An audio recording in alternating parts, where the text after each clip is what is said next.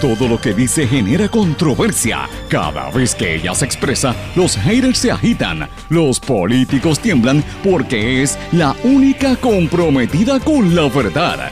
Periodista, bloguera, relacionista licenciada, analista de la noticia, escritora y le dicen la provocadora en las redes sociales. Y ahora comienza en blanco y negro con Sandra Rodríguez Coto. Bienvenidos a su programa en blanco y negro con Sandra para hoy miércoles 30 de diciembre del 2020. Les saluda Sandra Rodríguez Coto. En el último programa del año pasamos revistas sobre las tendencias más importantes para el ejercicio del periodismo, para los periodistas, la libertad de prensa, libertad de expresión y los medios de comunicación y cómo el público recibe la información de los distintos medios, lo que ha pasado a lo largo de este año y lo que se espera para el 2021. Y mientras la gente espera a que lleguen los chavitos del COVID que prometieron, algunos todavía sueñan con los dos mil dólares que decía Trump y dicen que van a ser 600, el nuevo gobernador sigue enfrascado y preparándose para su juramentación. Eh, justifica la celebración de una toma de posesión en medio de la pandemia. A 60 días de las elecciones persisten irregularidades en la Comisión Estatal de Elecciones en varios puestos, incluyendo la alcaldía de Guánica, alega el candidato independiente Edgardo Cruz. El gobierno aumenta las tarifas de transporte de carga y Natalie Yaresco le sale al paso. Más de 2.900 profesionales de la salud han muerto en los Estados Unidos a causa de la pandemia y esto no da tregua. De hecho, ya se identificaron la nueva cepa, la más peligrosa, en los Estados Unidos. Tito Trinidad, por lo menos algo positivo, ganó otra batalla contra el Banco Popular en la larga lucha que lleva por los malos manejos que han hecho a lo largo de su carrera del dinero que ganó como boxeador. Y hoy vamos a hablar de ese tema también y de otras noticias aquí en su programa en blanco y negro con Sandra. Como siempre les digo, esto es un programa sindicalizado que se transmite en una serie de emisoras que son independientes, algunas son regionales, pero son definitivamente las más fuertes en sus respectivas regiones también se transmite a través de sus plataformas digitales, sus aplicaciones y por sus redes sociales. Estas emisoras son Radio Grito 1200 AM Lares, la nueva Radio Grito FM 93.3 FM en Aguadilla y el noroeste del país. También nos escuchan por X61 610 AM en Patillas, toda la zona sureste, también el 94.3 FM.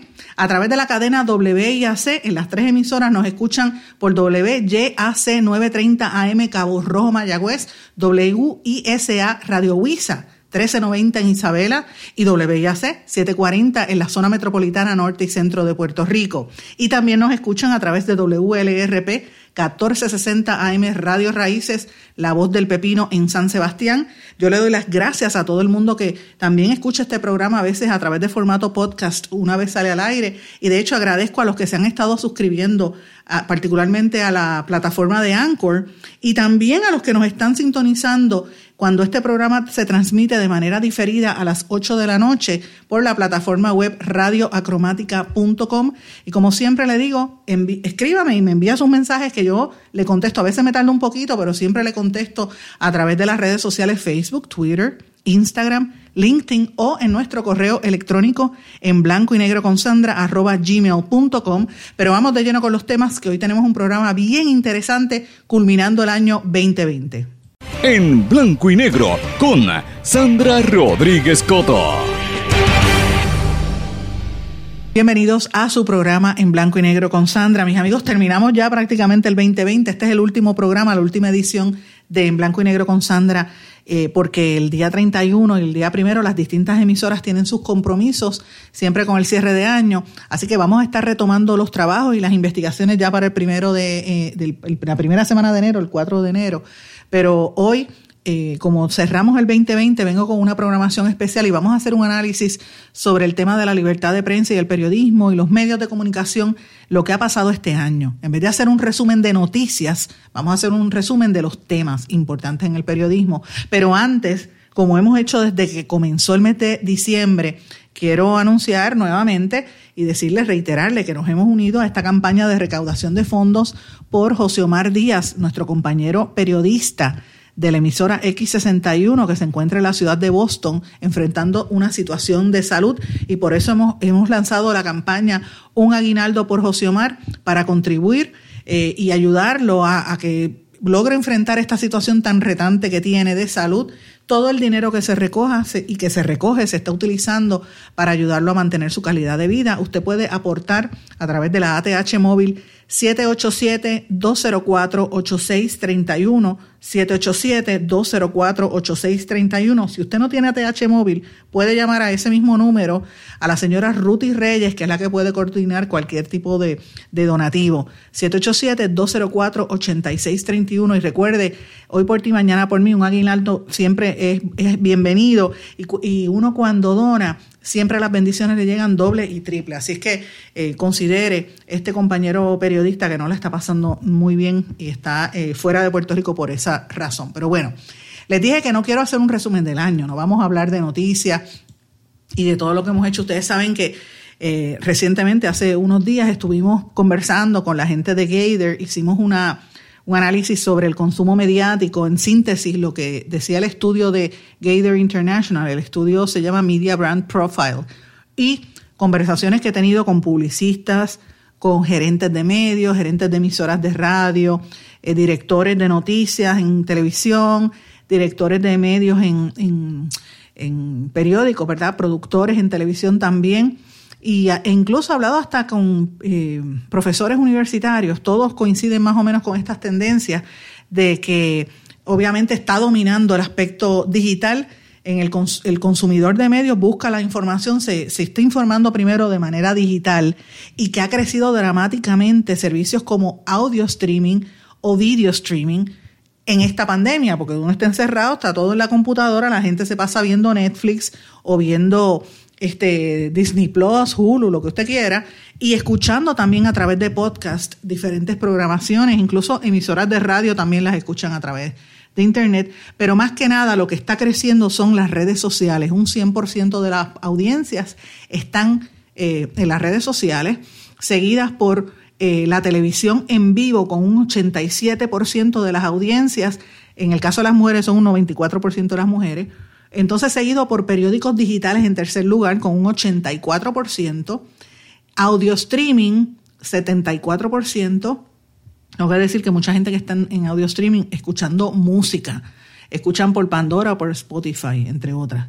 Eh, y después de audio streaming está video streaming con un 66%, o sea, viendo YouTube, viendo Hulu, Netflix y eh, luego los periódicos impresos que han tenido un alza eh, a través de un 50%, y entonces cae la televisión pagada, ya sea por cable o por satélite, satélite con 49, casi 50%, y en último lugar la radio local.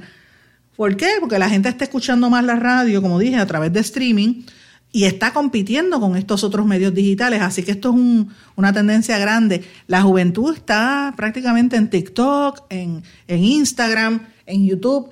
Y pues la generación ochentosa y los mayores en, Facebook, también hay jóvenes que están tratando de llevarlos a, a Facebook. Así que este análisis lo habíamos hecho en días recientes, ¿verdad? Y está escrito en mi blog, lo puede encontrar en blanco y negro con Sandra. En el día de ayer publiqué el segundo artículo que lo titulé Las 15 tendencias mediáticas del año 2020. Hoy estamos publicando el artículo sobre los ataques al periodismo, a la libertad de prensa y a la libertad de expresión. Y por la tarde vamos a estar publicando la actualización de las noticias más importantes en la industria de la televisión y las redes sociales y lo digital. Y, y posteriormente vamos a publicar otro sobre lo que está ocurriendo en los periódicos impresos y lo que está pasando en la radio. Y eh, las últimas dos entradas en esta serie de reportajes son eh, las tendencias en Estados Unidos y a nivel global. Y comenzando el año vendremos con la noticia de qué es lo que se espera para el 2021, ¿verdad? Porque yo le digo esto, porque yo a lo largo del año yo voy recopilando toda la información que sale de los medios. Para que usted tenga una idea, nosotros hemos manejado en este proyecto, más que para poder darlo a conocer, más de 200 noticias distintas. Y las hemos agrupado por estos sectores porque son muchas. Este año ha habido mucha actividad y por esa razón lo hemos querido decir. ¿Cuáles son las tendencias más importantes en términos de medios, más allá de lo que ya hablamos de, consumo, de cómo la gente lo, lo percibe. Pues mire, este año 2020 el panorama de los medios de comunicación se ha centrado en tres cosas. La crisis económica, la represión hacia la prensa y la pandemia que son cosas que están ocurriendo en el resto del mundo, pero que han sido igual o incluso hasta peor. ¿Por qué? Porque el ecosistema mediático en Puerto Rico no necesariamente le da la misma difusión. Aquí ha habido despidos de personal, reducciones de horarios, cancelación de programas, ventas de medios a baratija. Anoche mismo se circuló una carta a los empleados de, de Univisión Televisión, que vendió cuatro canales a un millón de pesos. Y, y esa venta que hizo Univisión devaluó toda la industria particularmente de radio, que aquí habían un montón de radiodifusores tratando de vender sus emisoras y ahora van a tener que venderlas a precio de pescado a bombado. ¿Por qué? Porque Univision vendió a ese precio. Ayer le enviaron una carta a todos los empleados diciendo que dejan de trabajar en Univision y entran en la nueva empresa Lieberman, que es la que lo está comprando. Aparte de eso, pues obviamente lo que ya mencioné de mayor competencia de las redes sociales, pérdidas de audiencias locales porque están yéndose a los servicios de streaming, aunque Netflix y Hulu están subiendo y Disney Plus han subido los costos. Eh, pero, pero la gente sigue buscando porque estamos en pandemia. Hay un problema eh, para, para la industria mediática en Puerto Rico y es que este año 2020 ellos anticipaban que iban a tener dinero por concepto de la campaña política, pero la misma cifra de la, de la Oficina del Contralor Electoral reflejó que la pauta publicitaria está en un 77.3 más baja comparada a las elecciones pasadas. Esto significa que no llegó el dinero que se esperaban y si a esto tú le añades la crisis económica, hay menos dinero y esto tiene un impacto también en las agencias de publicidad porque hay menos trabajadores. A esto tú le añades toda la situación de los terremotos que destruyeron el sur, la gente atemorizada, cuando hay, hay miedo, todo se paraliza y la economía se tiende a paralizar. Y todo esto sí generó mucha noticia, pero también propició esta es la parte importante, que se intensificaran los procesos de desinformación e incluso represión a la prensa, que los periodistas para, para poder entender y buscar información hemos tenido que recurrir a los tribunales para exigir transparencia.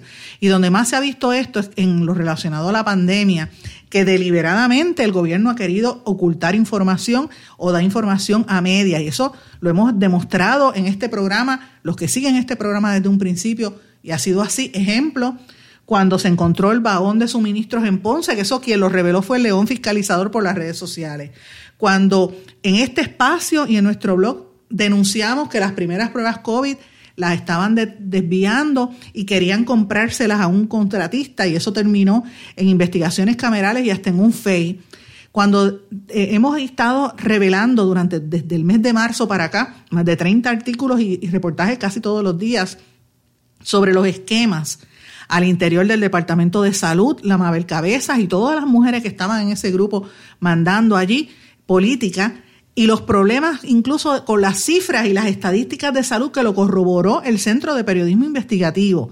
Los problemas que ha habido con los múltiples secretarios de funcionarios es un ejemplo, ¿verdad? Nos hemos concentrado en salud porque estamos en una pandemia, pero lleve esta situación al resto de las agencias y usted entiende la, magnitud de los problemas que han enfrentado los, periodistas, que están menguados, hay menos periodistas, los periodistas están perdiendo sus puestos de trabajo y mire todo lo que está pasando, o sea, estamos trabajando mucho más. Y este año, de la misma manera que el COVID afecta a la, gente, afecta también a los medios. Hay medios que han tenido que cerrar, como pasó en Mega TV, por ejemplo, por un tiempo, porque había un, brote. Todos han tenido que, cambiar, venir a esto del periodismo eh, remoto, también utilizar las redes sociales no maquillarse en televisión, que eso no habla, eso es, imagínense, algo terrible. Eh, volvieron a usarse el pelo rizo, muchos periodistas que de televisión. Yo, yo tengo, el otro día yo hablaba con, con le mandó un mensaje a Charito Fraticelli que por cuánto Charito se dejaba el pelo, el pelo rizo. Este, y Bonzoya jamás en la vida, después del afro, ya volvió a estirárselo. Pues mire, no da tiempo para pasarse el blower, uno mismo tiene que andar con el pelo así, así que todo eso, todo eso incide incluso en el ejercicio del periodismo. Así que, ¿cuáles han sido las tendencias más grandes que yo he visto, aparte de eso, tengo que también decir una tendencia bien triste, que es que como hay reducción de personal, pues he visto muchos periodistas y medios caer en el chayoteo vendiendo sus agendas noticiosas a cambio de dinero. Eso es una vergüenza. ¿Cuáles son las tendencias más grandes? Pues ya dije, ha sido un año de grandes retos eh, con todas las crisis, pero también de grandes oportunidades porque los periodistas y los mismos medios se han reinventado. Con esto del trabajo remoto se tienen que poner a innovar. La pandemia, la lucha por el coronavirus, su descubrimiento, las vacunas, la ciencia, los médicos, todo ha sido el tema noticioso del año eh, que eclipsó incluso el tema electoral. Aquí habían elecciones en Washington también y hubo protestas masivas en la nación americana que sí fueron noticias, pero el, COVID, sin lugar a dudas, es el tema que ha sido más importante, eh, no solamente en Puerto Rico y en Estados Unidos, sino en el mundo. Ahora, a lo largo de este año se demostró, y esto se va a reiterar para el próximo año, que el que subestime a la audiencia y no tenga contenido relevante no va a sobrevivir, punto. No importa si usted está en radio o en televisión o en prensa. O sea, eso se va a venir con más fuerza en el 2021. La gente quiere que la información que se le dé sea relevante. Si no le interesa, cambia la emisora o te apaga o lo busca en las redes sociales. El problema es, como dijo Gator en el estudio, el problema de las redes sociales es que también hay desinformación. Y muchos periodistas que han cerrado eh, se están, y los talentos de radio y de televisión están moviéndose a las redes. De hecho, vi al amigo Frankie J, con quien trabajé en Guapa Televisión, eh, está anunciando que en enero empieza un programa en, las redes sociales de entrevistas y así sucesivamente muchísimos otros. Yo estoy haciendo, reactivé mis videos también eh, y así y muchos otros, ¿verdad? Este, que están en las redes sociales. Hay mucha competencia, eh, pero hay riesgo porque no todos los proyectos funcionan. Y la clave es mantener una estrategia y, como vuelvo y digo, el contenido es relevante. Tú no puedes decir lo mismo que dijiste en televisión o, que dijo el periódico, tienes que buscar información distinta, eh, pero puedes tocar la política, porque eh, siempre es un tema importante, pero la gente está pestada de la política. Fíjese que yo hablo de política, pero yo no estoy ahí hablando todo el tiempo de eso. No, hay una erosión porque eh, la gente busca otras cosas, la gente quiere hablar de consumo, la gente quiere hablar de los temas de la mujer, de, de, la economía, cómo tú mejorar y echar hacia adelante. Y eso es lo que está haciendo que la audiencia se mueva hacia otros asuntos. No es que no te cubras la política, pero no puede ser solamente eso. Y por desgracia, los medios masivos, particularmente la radio y la televisión, están llenos de abogados, llenos de cabilderos, que lo único que saben hablar es de Pedro Pierluisi y de los asuntos políticos. Y vuelvo y digo, no es que no sea importante, hay que hablar de eso. Es noticia. Pero hay otras cosas pasando que no se cubren. Esas decisiones de la Junta de Control Fiscal y el impacto político que tienen sobre Puerto Rico no se tocan. Lo que nosotros hemos anunciado aquí del impacto de los arrestos, por ejemplo, en la República Dominicana, de gente vinculada a negocios en Puerto Rico, tampoco se tocan. Y así muchísimos otros temas que hay que empezar a, destacar y a traer. Eh, hay temas que están surgiendo también en el periodismo, que lo de la cuestión de raza, el racismo, la cuestión de, de, de los transgéneros, la violencia de género, también son temas que siempre han existido, no es que no existan, pero el enfoque tiene que aumentar porque la gente requiere esa información, la gente quiere información comunitaria eh, y, el, medio que no se dé cuenta de eso pues se quedó atrás. El hecatombe económica ha sido muy fuerte, medios como GFR Media que imprime El Nuevo Día y Primera Hora, cuando se hizo la ley, ah, la ley CARES Act, se acogieron a los beneficios de 10 millones de dólares para proteger empleos y al otro día votaron 85 empleados. No dieron bonos de Navidad, Metro este año dejó de imprimir todos los días y se acogió a la quiebra por reestructuración, pero mantuvo una base de empleados.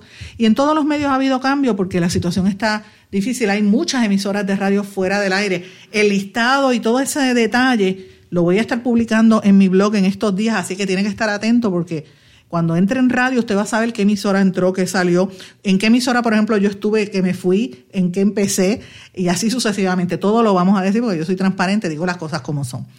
Eh, otro de los temas que también hemos visto este año, lo que yo le denomino el periodismo de Zoom, que es la cuestión esta del distanciamiento que ha obligado a las conferencias de prensa a ser virtuales y a trabajar en remoto, eso vino para quedarse.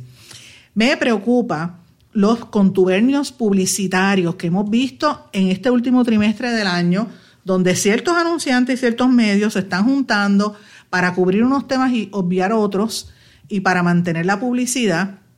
Esto podría provocar problemas para los medios regionales y los medios más pequeños o las cadenas que no son tradicionales, porque incluso las cadenas que son de música, por ejemplo, FM, eh, también se pueden ver afectadas. El reto está en que los dueños de esos medios sepan identificar oportunidades y sepan diferenciar en contenido. Por eso es importante tener un contenido relevante. La represión a la prensa ha ido en aumento, las campañas de los trolls, las demandas que se han tenido que incoar en los tribunales para exigir acceso a información, por ejemplo, varias que ha radicado el Centro de Periodismo Investigativo contra agencias, la demanda que radicó Eiboricua para desenmascarar los traqueteos en la oficina del comisionado de seguros, la demanda que yo radiqué junto al compañero Rafael González, que nos representa la ACLU, American Civil Liberties Union, exigiendo que se elimine la la ley de fake news, pues son ejemplos de algunas de las cosas que han estado ocurriendo a lo largo de, esto, de este año.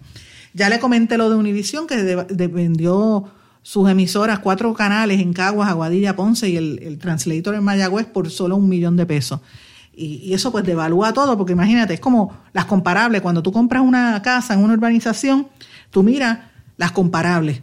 Y si en la misma calle vendieron una y costó 200 mil y la tuya tasó 120 mil, pues ya tú sabes que pues a lo mejor la puedes vender por más. Ahora, si tú quieres pedir 250 mil por tu casa y el vecino tasó 100 mil, te chavaste, ahí vas a perder la, tienes que venderla por 100 mil pesos, porque no vas a poder sacar más dinero de lo que se vendieron por las comparables. Y eso es lo que está pasando a raíz de esta venta de Univision. Y muchas emisoras de radio que estaban en venta, pues eh, tienen ahí problemas los dueños para el 2021. Otro, otro reto también tienen las emisoras cristianas, los evangélicos e incluso los católicos, pero más que nada los evangélicos, porque ha visto como una erosión de los programadores hacia Estados Unidos porque como no puedes ir a los templos, no se recauda fondo, no hay diezmo, no hay eh, la, contribución que dan aparte y hay menos pautas publicitarias, así que eso pues ha hecho una mella en esas emisoras y yo preveo que vienen cierres. Eh, otra de las tendencias más nefastas que ha habido este año ha sido los políticos dirigiendo medios cómo la propaganda política está metida en la prensa y domina con la incursión gerencial como dueños de medios o como parte de, la gerencia administrativa. Eh, y esto plantea un reto grande para la oposición y para los sectores como comunidades, como empresas, como minorías, porque los boicotean. Y esto lo estamos viendo, por ejemplo, en Noticela, hay un sinnúmero de personas vinculadas al chat de Roselló y a la administración PNP. Está pasando en Telemundo, está pasando en Guapa Televisión, está pasando en Mega TV, es donde más está viéndose, y en Noti1 también, entre otras. ¿Qué quiere decir eso? Pues mira, que las minorías van a tener que luchar un poquito para tener sus espacios y su, y su tiempo igual, que ya no es ni siquiera garantizado por la ley federal. Así que esto es bien retante. Eh, también ha habido lo que yo he mencionado, una censura eh, a temas que no se tocan, como el narcotráfico, el seguimiento a lo, del chat y otras cosas así, lo que pasó en el verano, gente que, investigaciones que están en el aire. Eh, hemos visto también el incremento de periodistas, como dije hace un rato, pautando anuncios, en, vendiendo hasta celulares, carros. Y mira, eso, eso es serio porque eso plantea un problema de ética bastante serio pero termino con una noticia algo buena, una tendencia buena que este 2020 ha traído. Y es que muchos periodistas han estado creando. Eh, Mara, Mara Clemente, la periodista y gestora cultural, por ejemplo, acaba de sacó un libro dirigido para los niños sobre la historia de Adolfina Villanueva. Jaime Torres Torres también sacó un libro, eh, La aventura ecológica de Camila. El amigo de Iván Martínez publicó la novela, la acaba de sacar, Ahora que no respiro Carlos Rubén Rosario, veterano periodista, publicó Ricky Renuncia, Crónicas del Verano del 19. Los amigos Rafi Matos y Arturo Yepes editaron a 50 periodistas en el libro que ya vemos, lo, reseñamos aquí. De hecho, Rafi Matos estuvo aquí, ustedes recordarán, La Noticia y yo 2.0.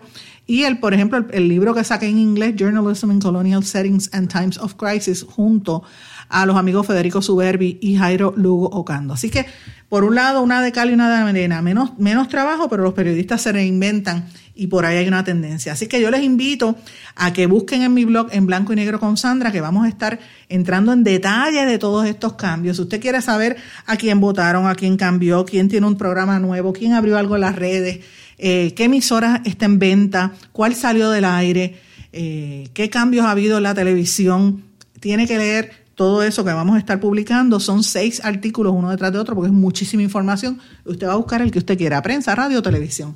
Tengo que irme a una pausa. A nuestro regreso Venimos con noticias del día de hoy y otros asuntos importantes aquí en Blanco y Negro con Sandra. No se retiren, el análisis y la controversia continúa en breve, en Blanco y Negro, con Sandra Rodríguez Coto.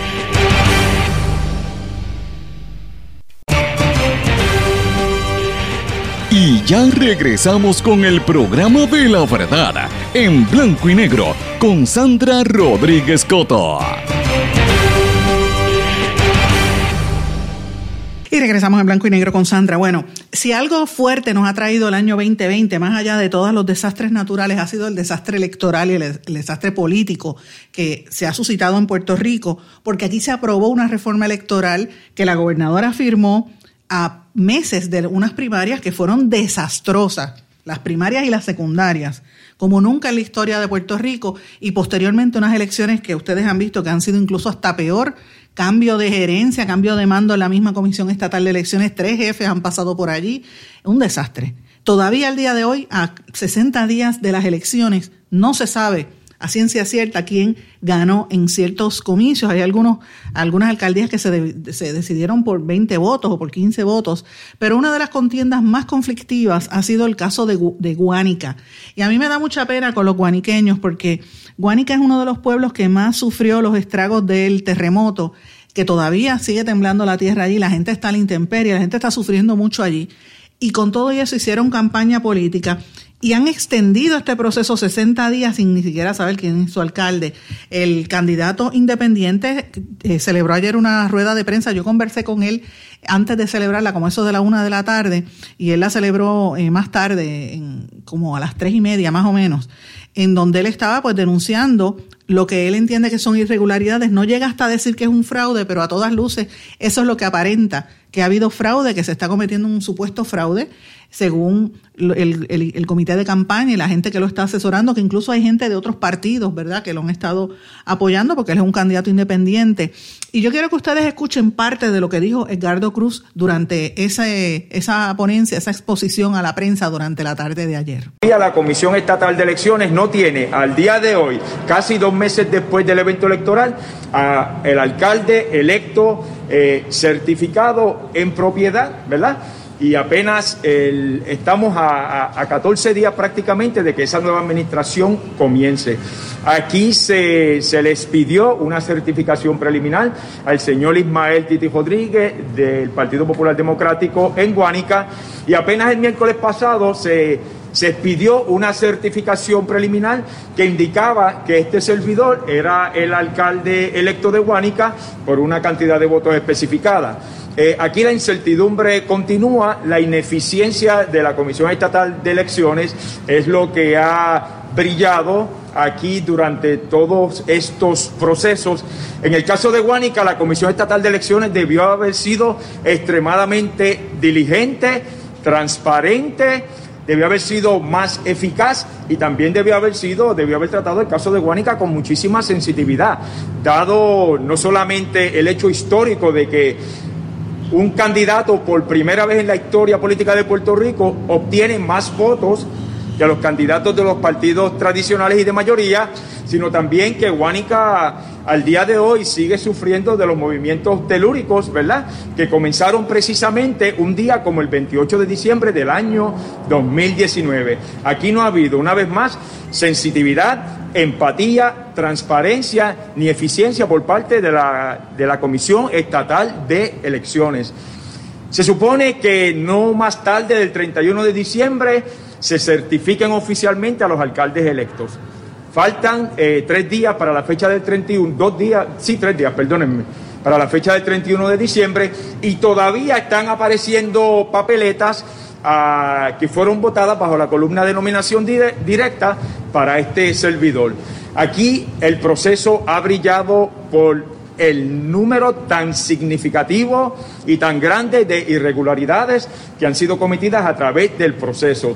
Ahora mismo eh, nosotros estamos en un déficit en comparación con el candidato del Partido Popular Democrático, cuando eso nunca debió haber sucedido, porque a mi juicio, y esta es mi opinión personal y estas son mis palabras, la ventaja electoral que mantuvimos en algún momento de cientos y cientos de votos, poquito a poco se ha ido macheteando, ¿verdad? Eh, a través de procesos que lo que han hecho ha sido tirarnos polvo en la cara.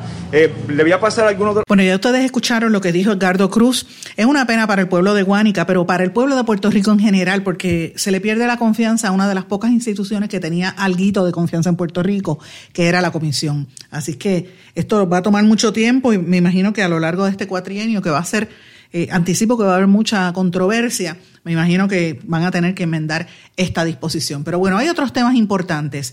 Uno de los temas que yo creo que más llama la atención es la polémica que ha habido en los Estados Unidos por el dinero que van a traer o que van a, darle a la gente, ¿verdad? Un estímulo económico porque hay una necesidad bien grande. La situación del desempleo en la nación americana, la gente que ha perdido los trabajos por, por el cierre, por la pandemia, es terrible. Y esto tiene un efecto dominó porque pierden trabajo, pierden las casas, los sacan de las casas, no tienen dónde vivir, aumentan los gastos. O sea, todo es así. Y allá hay una crisis, aquí en Puerto Rico está igual, ¿verdad? La gente está esperando con muchas ansias que llegue la ayuda. Eh, y Trump a última hora había prometido dos mil dólares por persona, pero aparentemente en, el, en el Congreso lo, iban a detener y finalmente pues está va a ser aproximadamente 600 dólares eh, que aprobó el Congreso.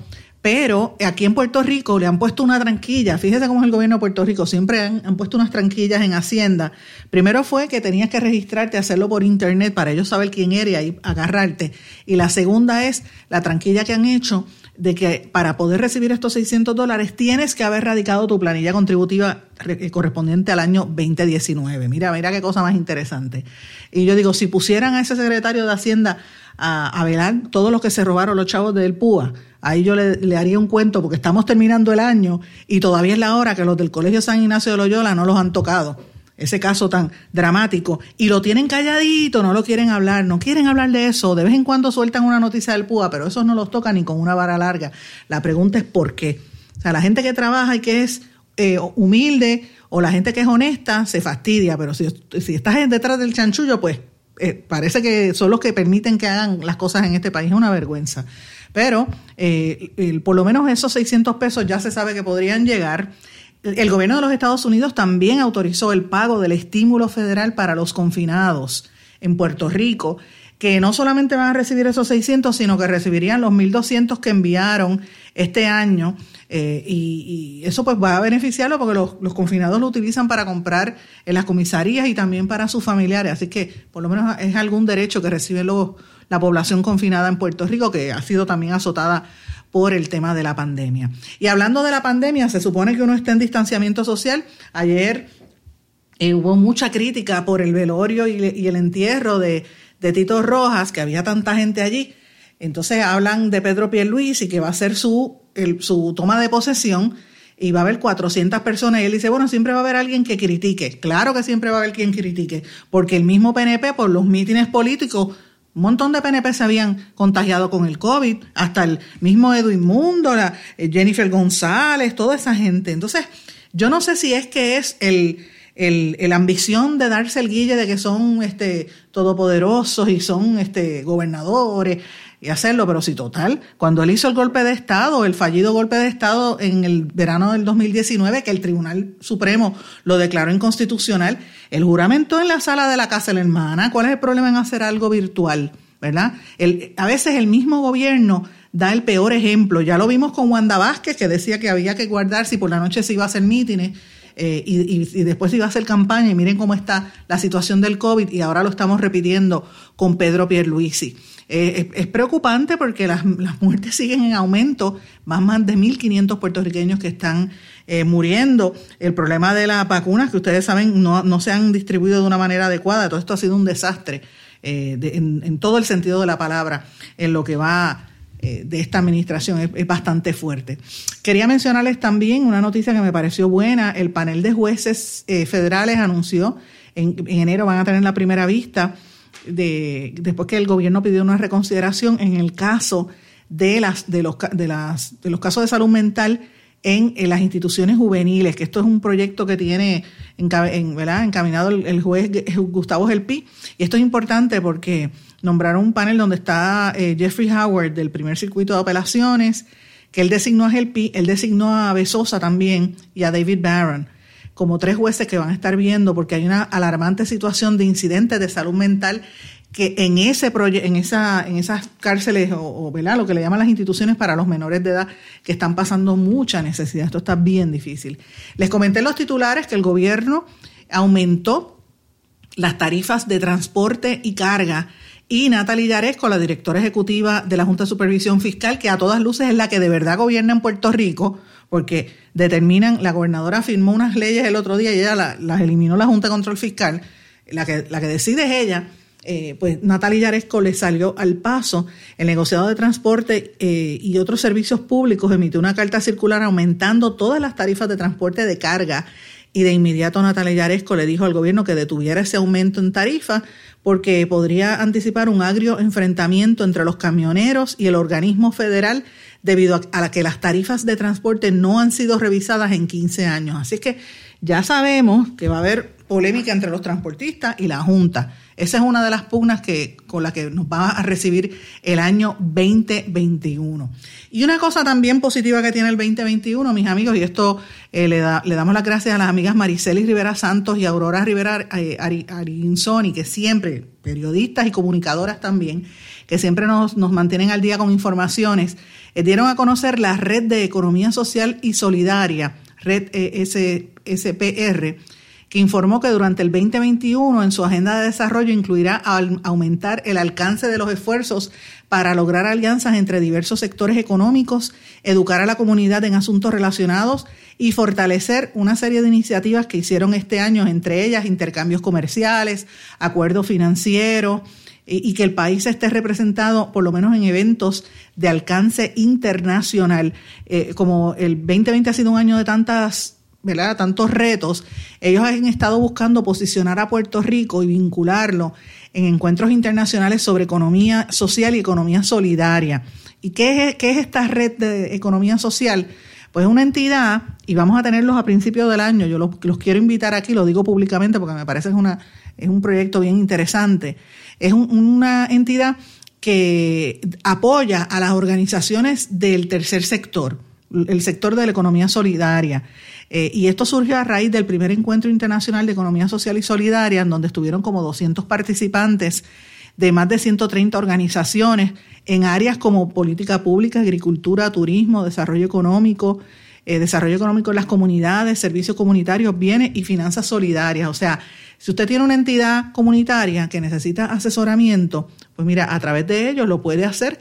Hay 10 16 organizaciones que se han beneficiado, por ejemplo, eh, el Instituto de Cooperativismo de la Universidad de Puerto Rico, la, Cooperativa, de Ahorro y Crédito Jesús Obrero y otras cooperativas, Latino Economic Development Center, el Grupo Legal Acosta y Díaz, Sol Economics, Pastone, eh, All Access Services, Colmena 66, eh, Causa Local y otras entidades a las que se les ofrecen micropréstamos de hasta 15 mil dólares a 0% de interés para poder lanzar su proyecto, ¿verdad? Y esto es interesante porque a, través de ahí pues se coordinan esfuerzos entre distintas entidades, se apoya a organizaciones como los Centros Sorisolina Ferré eh, y otras entidades a lo largo del año. Así que me parece que es bien interesante, bien positivo esta gestión que están haciendo y, de verdad, por lo menos terminamos con una noticia buena este año y es los proyectos que tiene esta red solidaria dirigida a la comunidad. Tengo que irme a una pausa, mis amigos, pero a nuestro regreso vamos a hablar de Tito Trinidad, que también es una noticia buena, que cuando la, supe y me enteré me alegré muchísimo con él porque eh, él ha sufrido mucho esta, esta pérdida, ¿verdad?, de su capital. Eh, y, los malos manejos que tuvieron los inversores de él y ha tenido una lucha grandísima en este caso con el Banco Popular, pero no es el único, con otras instituciones también. Vamos a una pausa y en nuestro regreso hablamos de ese y otros temas. No se retiren, el análisis y la controversia continúa en breve, en blanco y negro, con Sandra Rodríguez Coto. Más que un plan de salud, somos alegría para nuestro pueblo. Somos seguridad. Somos nuestra gente. Más que un plan de salud, somos nuestra comunidad. Somos bienestar. Somos tu acceso a 64 hospitales, médicos y especialistas en todo Puerto Rico al cuidado de tu salud. Más que un plan de salud, Menonita es Puerto Rico. Plan de salud Menonita. Tu salud en buenas manos.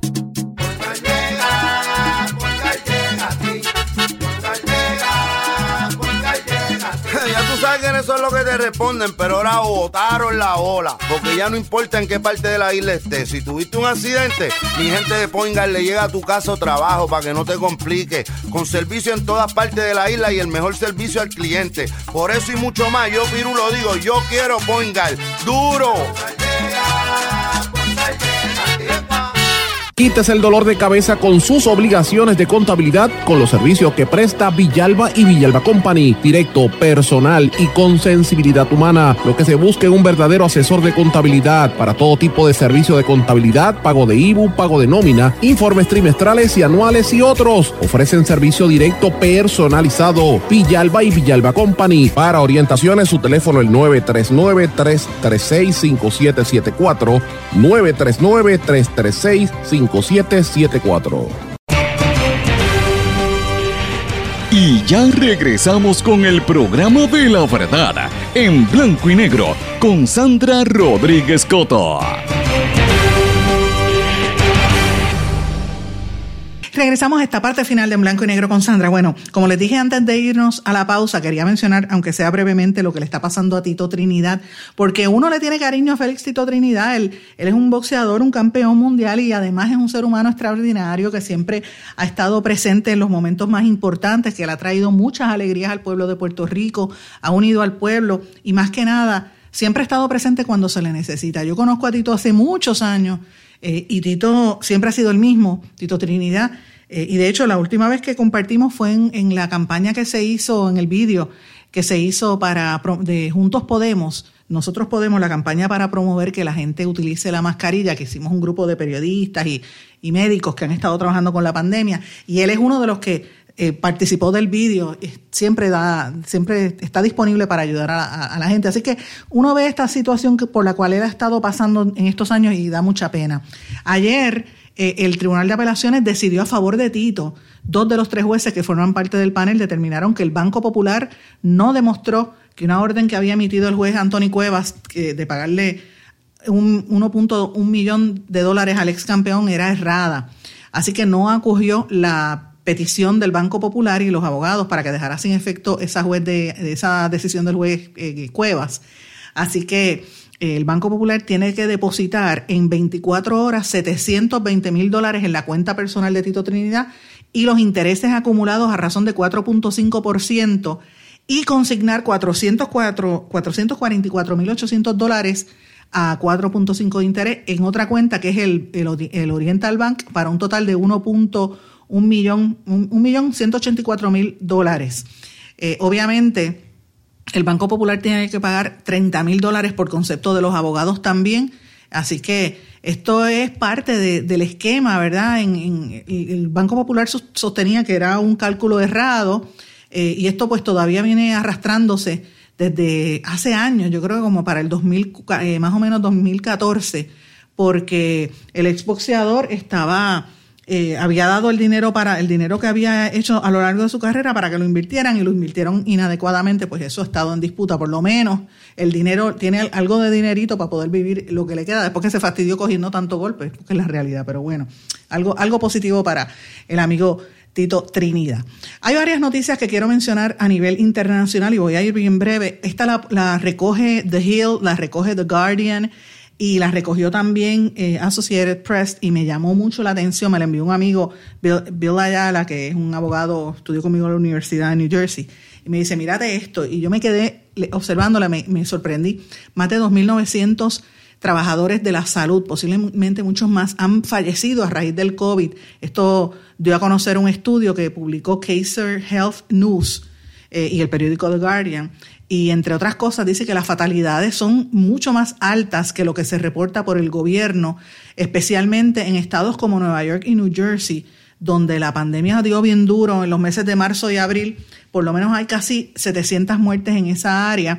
Y casi toda la gente que muere, los enfermeros, los médicos, son gente, lo que llaman people of color, eh, gente brown and, black people, africanos, o sea, negros, negros americanos o latinos, que hay muchas enfermeras y personal latino también de paramédicos, etcétera. Así que esto es una situación cada vez más fuerte. Pero por otro lado, uno ve la esperanza con la vacunación y lo que está ocurriendo. periódico Primera Hora le hizo una entrevista a la yudoka Melissa Mojica. Melissa, yo lo he dicho aquí, Melissa ha estado varias veces en este programa a lo largo de los casi tres años que llevamos al aire. Melissa es una amiga muy querida de mi familia, porque yo tengo un sobrino que es este judoka y Melissa fue una de los, de, los que, los que lo ayudó y Melissa siempre ha estado presente, es una gran persona. Melissa cogió el COVID, ella es enfermera y, se le pegó el COVID y pasamos un sustito, pero gracias a Dios salió de eso y va a poder eh, clasificar, de hecho clasificó para los Juegos Olímpicos de Tokio la división de, de 87 kilogramos en la competencia del DOA y esto la va a ayudar para poder este, mantenerse. Ya ha ganado múltiples premios a través y medallas de oro y de plata en, diferentes campeonatos eh, panamericanos, centroamericanos e incluso también ha representado a Puerto Rico en las Olimpiadas. Así que estoy bien contenta por Melissa Mojica y que se mejore. Pero eh, la pandemia y la cuestión del COVID no lo podemos, no podemos bajar la guardia, señores. La Organización Mundial de la Salud ya dijo que hay que estar preparado porque van a llegar unas, unas pandemias en el futuro mucho más severas y que aunque se inmunice, todavía ellos no creen que pueda haber una solución final a esta crisis, ¿verdad? Eh, pero, eh, y, máxime cuando hay unas vertientes más fuertes, de hecho, ayer, anoche, eh, detectaron en, en, el estado de Colorado, en los Estados Unidos, el primer caso del contagio con la nueva variante que es mucho más fuerte de los británicos, que se identificó en, en, en Inglaterra, que es un 70% más contagiosa que el coronavirus original. Esa cepa de, británica eh, llegó a los Estados Unidos en un momento donde el proceso de vacunación se está retrasando, porque como Trump se tardó tanto en la cuestión de las vacunas, las compañías farmacéuticas le vendieron las vacunas a otros países y, las que están en, en, los mismos Estados Unidos se han aguantado. Así es que cuando usted lo llamen a que lo tengan que vacunar, hágalo lo más rápido posible, porque puede haber algún tipo de retraso en ese proceso y las vacunas son en dos fases, primero una vacuna y después la segunda, así que es importante. Un tema importante que también hablamos en el día de ayer, que hay que darle seguimiento. En Argentina sigue la sesión para decidir si se legaliza o no el aborto. Más de 12 horas dura y posiblemente se extienda, se va a extender hoy. Dicen que la, lo que determine Argentina va a tener un impacto en el resto de América Latina. Recordemos que donde único en este hemisferio se permite el aborto, en América Latina, ¿verdad? Es en Uruguay, Cuba y Puerto Rico.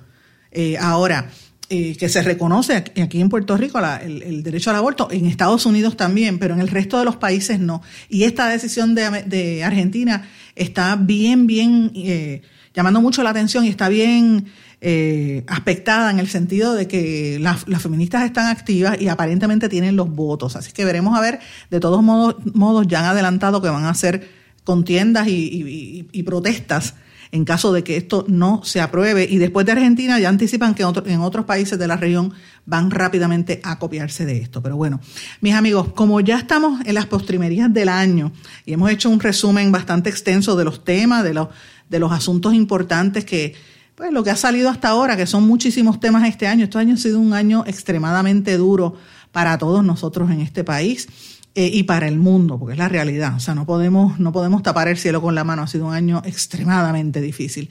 Pero siempre uno tiene cosas por las cuales dar gracias. Y yo en particular quiero darle las gracias a mucha gente que han hecho posible que este programa se mantenga. Este es un programa que yo siempre digo es sindicalizado. Para los que no entienden qué es sindicalizado, es un programa que origino yo y que una serie de emisoras independientes lo transmite a la misma hora. Es un proyecto que llevamos hace eh, casi tres años. De hecho, este programa de hoy, para que tengan una idea, es la edición 693 de este programa. Y fue un proyecto que yo inicié eh, con, por insistencia de los amigos Gilberto Albelo, del doctor Chopper y del amigo periodista José Raúl Arriaga que me insistieron después del paso del huracán María. Ustedes recordarán que yo estuve de voluntaria en la cadena Guapa Radio. Un saludo a mis amigos allí en Guapa Radio. Eh, y me había retirado porque obviamente eh, la situación en los medios pues no estaba y no habían oportunidades y me fui a hacer otra cosa. Eh, y ellos insistieron mucho y al, principio a mí se me hizo un poco difícil adaptarme a este concepto porque esto de, la cuestión tecnológica pues está bien adelantado y no necesariamente uno se ha criado en ese ambiente, ¿verdad? Yo no soy nativa digital como dicen muchos, aunque me manejo en, estos, en, estos, en estas esferas. Eh, y tuve que aprender y he venido aprendiendo sobre la marcha. Yo le doy las gracias a todos los que me han ayudado en este proceso, pero más que nada quiero mencionar a una gente que, que son muy especiales en toda esta situación. Obviamente a doña Julia Bello y a todo el personal de la emisora Radio Grito 1200 AM en Lares y la nueva emisora que acaban de transmitir eh, y abrir en Aguadilla, que es la 93.3 FM. Muchísimas gracias por el apoyo y las palabras cada vez que yo me expreso y tenemos oportunidad de conversar. Ella es encantadora y de verdad me siento bien, bien honrada de que me permita transmitir el programa por allí y por más que nada el apoyo que siempre ha tenido hacia mi persona. En especial también quiero darle un mensaje bien cariñoso al ingeniero Ricky García, su hermano, su mamá, todo el equipo allá en X61, que es el 610 AM en Patillas y el X61, que es el 94.3 FM en toda esa área. Ricky es, yo creo que el mejor ingeniero en, los en la radio en Puerto Rico y, y, él y su familia han sido pieza clave en el desarrollo de este proyecto, así que le doy muchas gracias a él.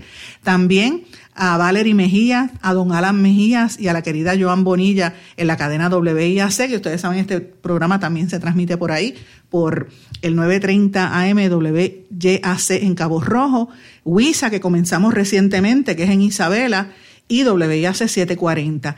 Y por supuesto también a nuestra amiga Taina Colón, a don Ramón Colón Prats y a todo el equipo en Radio Raíces, WLRP 1460, ya en la voz del Pepino en San Sebastián. Tienen un equipo maravilloso, estoy deseosa de verlos y de estar con ustedes compartiendo un ratito.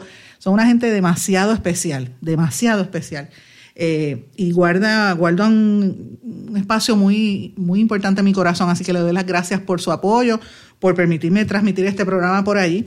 Y también al amigo eh, eh, Jesús eh, Rodríguez García, el periodista de, que tiene la plataforma radiocromática.com, por la cual también se transmite este programa. Y como dije, pues gracias a todos ustedes por, por ayudarnos, gracias a los auspiciadores que han estado confiando en este proyecto desde que comenzamos, que son varios, pero particularmente eh, a, dos eh, auspiciadores especiales que siempre han estado conmigo y me llaman, hablo con ellos casi todos los días, Miriam Aguilú de, Menonita, y con todos los proyectos que tiene, y obviamente la licenciada Josely Vega, presidenta de Universal, y Eira Piñero, con quien tengo relación, Universal y, yo tenemos relación hace más de 20 años, así que eh, desde que estaba don Luis Miranda, que en paz descanse, y, Monique Miranda también. Así que muchísimas gracias por su apoyo y más que nada a José Raúl Arriaga por, por ayudarme en los aspectos técnicos y al querido doctor Chopper, Gilberto Albelo también por impulsarme, ayudarme un poco en, la parte de contenido y en la dirección. Así es que gracias a todos ustedes y, sobre todo a todos los que nos escriben, que me, escriben, me, me mandan mensajes, que se suscriben al podcast.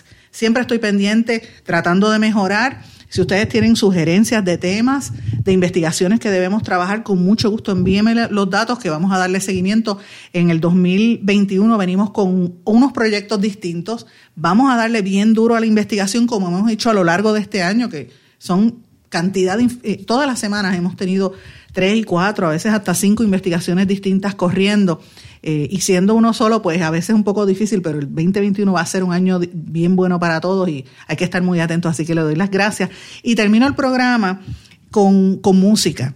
Eh, ayer enterraron a, a, Tito Rojas, que para mí es uno de los mejores exponentes de la salsa, y quiero por lo menos terminar el programa y el año con una de las canciones que más me gustaba de él y espero que ustedes la disfruten, porque yo siempre estaré aquí para ustedes y siempre seré la misma. Que pasen todos muy buenas tardes, buen fin de, fue un fin de año y nos vemos aquí en enero. Ya el próximo lunes 4 de enero volvemos a la carga en blanco y negro con Sandra.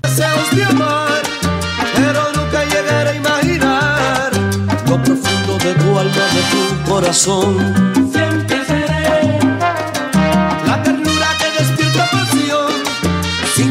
Ser jamás la ilusión, ese amor fascinante que te enamoró.